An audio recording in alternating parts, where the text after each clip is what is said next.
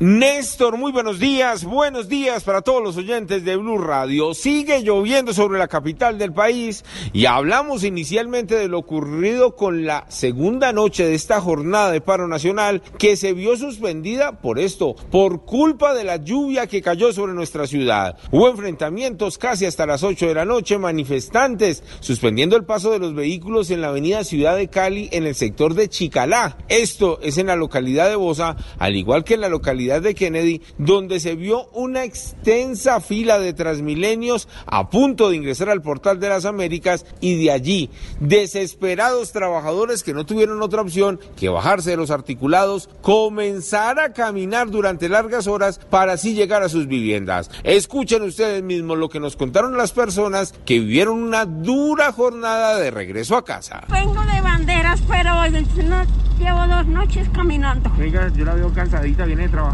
Sí. ¿Qué opina de este paro usted? Horrible. ¿Los afectados quiénes son? Los pobres que nos toca trabajar. ¿Vienen ustedes de trabajar? Sí, de trabajar. ¿Desde dónde vienen?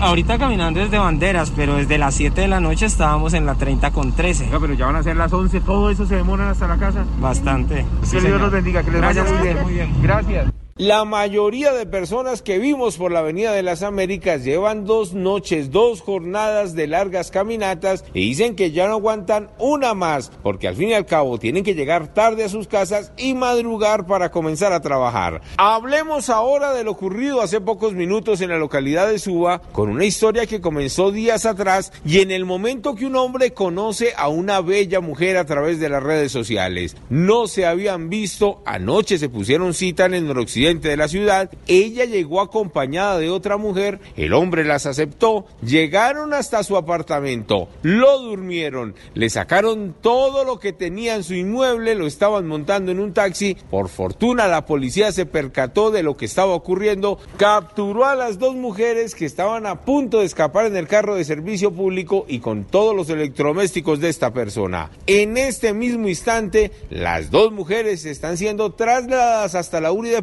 Palo y el hombre con un fuerte dolor de cabeza y también de corazón porque se había enamorado está interponiendo el denuncio. Edward Porras, Blue Radio.